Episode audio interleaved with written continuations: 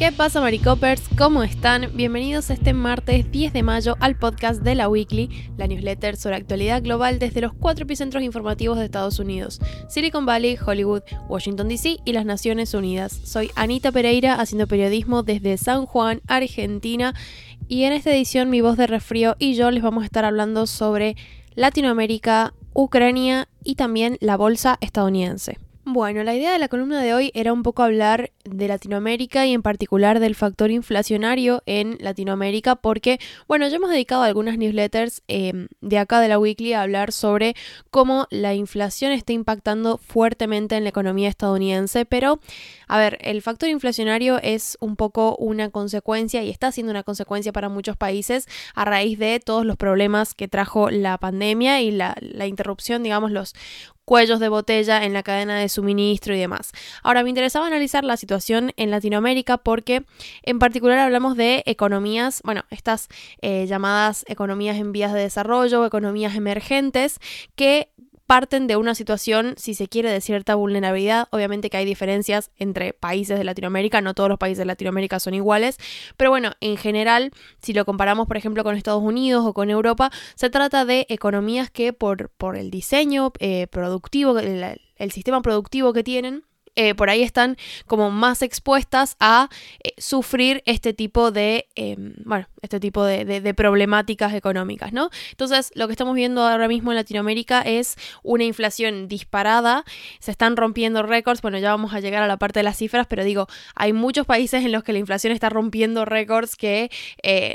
Se ven mantenido intactos durante varias décadas. Entonces, em, bueno, es una situación particularmente grave y me interesaba que lo charláramos. Para que se vayan haciendo una idea, en 2021 la inflación total de América Latina subió un 11.9, es decir, casi un 12% a nivel, digamos, eh, de regiones, mm, de continentes también, si se quiere, solamente África tiene cifras de inflación cercanas a la región de Latinoamérica. Eh, África cerró 2021 con un 10.6% de inflación eh, y en el resto de las regiones las cifras que vemos son mucho más moderadas, es decir, entre un 2 y un 4% de inflación. El tema de los dos dígitos en, en, digamos, en el aumento de la inflación es algo eh, no, solamente sumamente preocupante, sino también creo que bastante típico de muchas economías eh, latinoamericanas. Y esto probablemente lo digo como Argentina. Acá en Argentina eh, solo vemos porcentajes de inflación de un dígito cuando la estamos calculando mensualmente. Pero a nivel anual, hace bastantes años que, bueno, tenemos una inflación como un poco heavy, ¿no? Pero bueno, volviendo al tema, ¿qué es lo que genera la inflación? Bueno, básicamente encarece, ¿verdad?, todos los productos y sobre todo lo vemos en cuestiones como el petróleo, el gas y la electricidad, que están teniendo precios disparados, pero también porque hay un aumento, o sea, una gran demanda de este tipo de bienes. Entonces, bueno, la alta demanda, los eh, precios elevados, también el hecho, ¿no?, de que, bueno, normalmente en los fenómenos inflacionarios lo que sucede es que los salarios no se ajustan a, esa, a ese ritmo inflacionario, entonces eh, se traduce en la pérdida del poder adquisitivo para muchos trabajadores. Y bueno, esta situación lógicamente ha generado que hayan muchas protestas en varios países de Latinoamérica para, bueno, tratar de, conseguir una mejora en las condiciones, ¿no?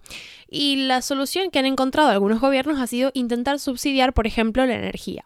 ¿Qué pasa? Que el FMI, el Fondo Monetario Internacional, ha desaconsejado explícitamente este tipo de medidas. Hablamos de las medidas que tienen que ver con un subsidio como generalizado, ¿no? O sea, como que el Estado se hace cargo de algunos servicios en su totalidad y para todos los ciudadanos. Em, entonces, lo que recomienda el fondo en realidad es eh, hacer un apoyo más específico y no tan generalizado, porque por ahí el Estado está invirtiendo en grupos poblacionales que no necesitan ese tipo de apoyo.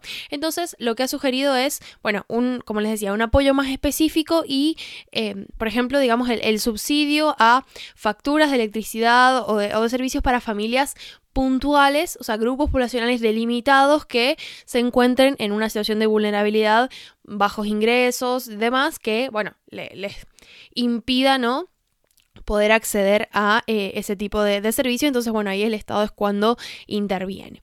Vamos al ranking. Los tres países de Latinoamérica con mayor inflación son Venezuela, que tiene el 284% de, de inflación. Bueno, Lo que pasa con Venezuela es que en realidad está, eh, estaba saliendo. De hecho, no sé si recuerdan, pero yo hace unos meses escribí una columna sobre, eh, sobre Venezuela y de cómo estaban según los dichos ¿no? del, gobierno de Venezuela, como estaban casi saliendo de ese proceso hiperinflacionario. Pero bueno, evidentemente eh, ya no hablamos solamente de la pandemia, hablamos también de la guerra de Ucrania y cómo eso repercute en la economía mundial y bueno, lógicamente cómo tiene su reflejo en la economía latinoamericana. Ya después lo voy a explicar un poco mejor porque a veces parece como, bueno, a veces cuando yo eh, leo noticias acá en Latinoamérica y demás, es como pareciera que la guerra de Ucrania queda muy lejos, pero en realidad está teniendo efectos muy concretos en la economía y en el día a día de muchas personas que viven en, en Latinoamérica. Entonces, eh, bueno, tiene que ver con esto, ¿no? De que hay algunos países que partían, digamos, antes de la guerra, antes de la pandemia, ya tenían una situación económica vulnerable y, bueno, todas estas cuestiones sumadas, eh, digamos, los problemas en la cadena de suministro y demás, no han hecho más que empeorar esas condiciones.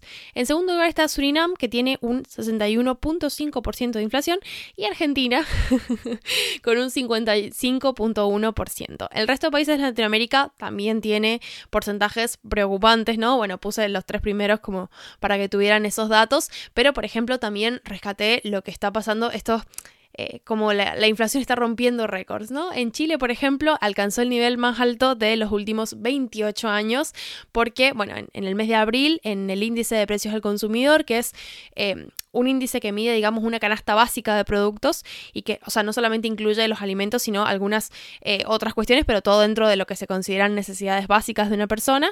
Y bueno, en abril registró un alza del 1.4% en ese mes, digamos. Entonces, bueno, con esto, em, la, inflación en Chile alcanzó el nivel más alto, como les decía, de los últimos 28 años. En Brasil, la inflación registró un incremento del 1.62% en este índice de precios al consumidor durante el mes de marzo y es el mayor registrado para marzo, para los mes el mes de marzo, desde 1994. En México tenemos, eh, bueno, el, el, índice nacional de precios al consumidor se ubicó en el 7 0.68% tasa interanual y esto es el mayor nivel desde hace 21 años, de acuerdo con las cifras divulgadas por el Instituto de Estadística INEGI. Y bueno, también eh, el dato ¿no? de, Colombia que registró la inflación más alta en 21 años también con eh, un porcentaje anual de 9.23%. Esto es lo que les decía antes. A mí me parece una locura, eh, digamos, que hay algunos países de Latinoamérica que tienen este lujo de tener una inflación anual de un dígito, ¿no? Porque, como les decía, bueno, acá en Argentina por ahí estamos más acostumbrados a ver eh, números más grandes, lo cual obviamente no, no es bueno en absoluto. Em, pero en general, digamos, por ahí eh, esto nos habla de una tendencia, ¿no? Y como el hecho de la, inflación como fenómeno económico no es algo que vaya a ser pasajero, ni es algo que, bueno, una vez pasada la pandemia, ¿no? Y una vez que se retomaron las actividades, ya se iba a normalizar la cuestión. De hecho, hay muchos analistas económicos que con esta nueva perspectiva que trajo la guerra de Ucrania, y me refiero a perspectiva económica, ¿no? De cómo este conflicto está impactando en la economía mundial, hay muchos em, analistas económicos que dicen que, bueno, prácticamente es imposible recuperar los eh, niveles eh, inflacionarios, o sea, los niveles de salud económica, entre comillas, que se tenían antes de la pandemia hasta que no eh, pase el conflicto con Ucrania, porque claro, es como salimos de una y entramos en otra, ¿no? la guerra en Ucrania ha sido un factor determinante en esta crisis inflacionaria en Latinoamérica. Un aspecto clave para entender esta relación entre el conflicto en Ucrania y las economías latinoamericanas tiene que ver con el mercado de, por ejemplo, los granos. En Latinoamérica, la mayoría de, los países, las economías emergentes latinoamericanas, tienen una estructura productiva eh, más de, corte agrícola, ¿no? Eh, hay muchos eh, países que tienen, digamos, avanzada la cuestión industrial, Brasil, el, primer gran ejemplo, ¿no? Pero bueno, en, en, general se caracterizan por tener este tipo de estructura productiva. Entonces, primero que nada, eso lógicamente los pone en desventaja frente a países manufactureros, pero bueno, la, la, guerra en Ucrania eh, tiene su, relación con este aspecto, principalmente porque Ucrania, bueno, es, eh, ha sido... Eh, digamos, tradicionalmente un gran exportador, ¿no? De grano. Entonces, los cambios en estos niveles de exportación se reflejan en, bueno, el precio, lógicamente. El tema es que el precio de, digamos, los alimentos... Eh, no tiene necesariamente que ver con el nivel de abastecimiento. Es decir, eh, hay muchos países latinoamericanos que no importan grano, por ejemplo, de Ucrania, pero si de repente el precio del grano de Ucrania cambia, eh, eso tiene como un, efecto dominó, ¿no? En los mercados eh, mundiales y hace que, bueno, muchos eh, de los comerciantes de este lado del charco, ¿no? decidan aumentar sus precios por un factor más bien especulativo, ¿no? Y esto es algo que, bueno, sucede en, en general en, digamos, la, la, bolsa principalmente, pero también como, bueno, estos precios a nivel internacional, ¿no? Entonces, eh, tarde o temprano tienen su reflejo en la economía eh, latinoamericana. Y bueno, acá les traigo un dato interesante. Según estimaciones del Fondo Monetario Internacional, un aumento de 10 puntos porcentuales en los precios mundiales de los alimentos provocaría un aumento de 0.9 puntos porcentuales en la inflación. Es decir, hay una relación muy grande entre los precios mundiales de los alimentos, que como les digo, se fijan en base a un poco esta especulación, ¿no? Con lo que pasa a lo mejor puntualmente con eh, la exportación de grano en Ucrania, ahora con esto de, la guerra. Entonces, eh, bueno, lógicamente eso puede tener consecuencias inflacionarias enormes y de hecho las está teniendo. Y por último, otro factor a tener en cuenta, y esto me parece importante comentarlo, sobre todo considerando que la mayoría de los oyentes de la Weekly son, eh, bueno, de España, ¿no? Em, hay una cuestión muy importante con la, eh, el tema de la divisa, la, la, moneda de los países de la región latinoamericana. ¿Por qué? Porque, bueno, eh, básicamente em, la confianza en la economía se traduce en una confianza o desconfianza en la moneda local y la incertidumbre económica generada por todas estas cuestiones, ¿no? Y como les digo, que se suman a eh, una, una, dimensión histórica que tiene cada país en relación a su economía, em, lo que hace es que mucha gente se refugie en monedas eh, más pesadas o monedas más confiables, como bien puede ser el dólar. El problema que tienen eh, la mayoría de los países eh, latinoamericanos tiene que ver con esto, ¿no? Con la dolarización de la economía eh, en un aspecto informal, porque bueno, los, los pequeños y grandes, incluso ahorristas, lo que hacen es, bueno, poner sus fondos en moneda extranjera y eso sin entrar en detalles, pero eh, termina causándole muchos problemas a la economía local. Las monedas de Chile, Colombia y Argentina cayeron un 10% en 2021 y esto hace que, bueno, lógicamente estén en una situación precaria frente al, comercio internacional. Y si a todo esto le agregamos esta cuestión que analizamos con Emilio en, una newsletter pasada de, bueno, el, el futuro, ¿no? A nivel de la, producción agrícola, el tema del mercado de fertilizantes, por ejemplo, que en su momento lo comentamos bastante porque tiene mucho que ver con esto de la guerra en Ucrania, si agregamos la posibilidad ¿no? Eh, futura de que haya un desabastecimiento en la producción agrícola latinoamericana, bueno, e, el panorama regional es bastante, bastante preocupante, así que... Eh, veremos cómo va evolucionando, digamos, pero en principio es una realidad sumamente desafiante para las administraciones eh, de los países latinoamericanos y bueno, también se está jugando un poco, ¿no? El, el futuro porque... Eh, ¿Qué pasa? Cuando muchos estados no pueden llevar al día sus cuentas y demás, lo que hacen es entrar en, en préstamos, ¿no? Y ahí es cuando el Fondo Monetario Internacional tiene un rol bastante clave, pero bueno, se sabe que es eh, un poco salvar el presente a costa del futuro, porque esa deuda eventualmente hay que pagarla. Entonces, em, bueno, lógicamente se hace como una gran bola de nieve, ¿no? Pero ya veremos a dónde nos lleva todo esto. Paso rapidito a los dos titulares que ha preparado Emilio para no alargar demasiado el podcast. Como les decía, el primero tiene que ver con em, Ucrania, tiene que ver en realidad con, Joe Biden también, porque, eh, bueno, el presidente estadounidense firmó este lunes una ley para poder enviar armas y municiones a Ucrania de forma sencilla y rápida, es decir, con menos burocracia de por medio, ¿no?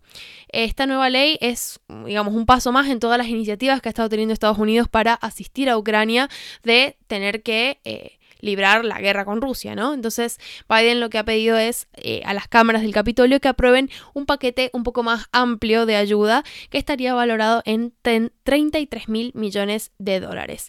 Todo este dinero no se va a ir solamente a armamento, pero bueno, sí hay varios miles de millones que le van a permitir a Biden enviar armas y municiones de las reservas estadounidenses. Y vamos a hablar finalmente de la bolsa estadounidense que este lunes tuvo un nuevo tropiezo conforme los inversores siguen vendiendo acciones. Las pérdidas estuvieron cerca de alcanzar el 2% en el Dow y superaron el 4% en Nasdaq, que es el índice en el que bueno, las, industrias tecnológicas tienen mayor peso. ¿no? De hecho, según Bloomberg, las eh, acciones han caído en su punto más bajo en los últimos 13 meses. ¿Qué pasa? Los mercados están viendo con un cierto escepticismo ¿no? Cómo la Reserva Federal está tratando de lidiar con la inflación y eso es algo que comentamos la semana pasada en alguna newsletter también. Está tratando, ¿no? De, bueno, limitar los efectos inflacionarios al tiempo que impide una nueva recesión. Y bueno, lo que piensan un poco, digamos, los mercados, los inversionistas, es que el Banco Central está eh, de alguna forma tiene las manos atadas, ¿no? Por culpa de, la crisis en la cadena de suministro, que de nuevo, está agravada por la guerra en Ucrania, venimos de un contexto eh, pospandémico y demás. Están las medidas estrictas que está teniendo eh, China con el coronavirus, que tienen su reflejo en la cadena de suministro y también están generando una suerte de crisis. Em, y a esto, bueno, se suma lo que les contamos la semana pasada, la subida de tipos de interés que se anunció desde la Reserva Federal y, bueno, es una forma en la que la Fed está tratando de calmar esos miedos con la inflación.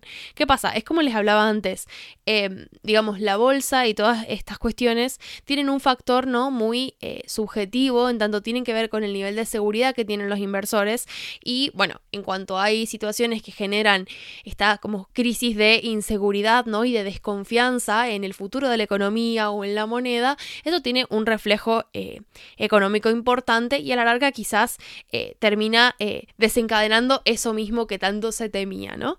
Em, pero bueno, volviendo a titular, el miércoles se va a anunciar el último eh, aumento del índice de los precios al consumidor. Probablemente va a ser más moderado que el del mes pasado, que bueno, tuvo una subida del 8.5% y preocupó bastante, fue, eh, digamos, titular de, varios eh, periódicos, porque bueno, la economía estadounidense evidentemente está en un momento de incertidumbre máxima, pero como les adelantaba en la columna, no es la única economía que está en esa situación. Así que, bueno, ese ha sido un poco el resumen para hoy. Espero que tengan un lindo martes y ya los dejo tranquilos. Adiós.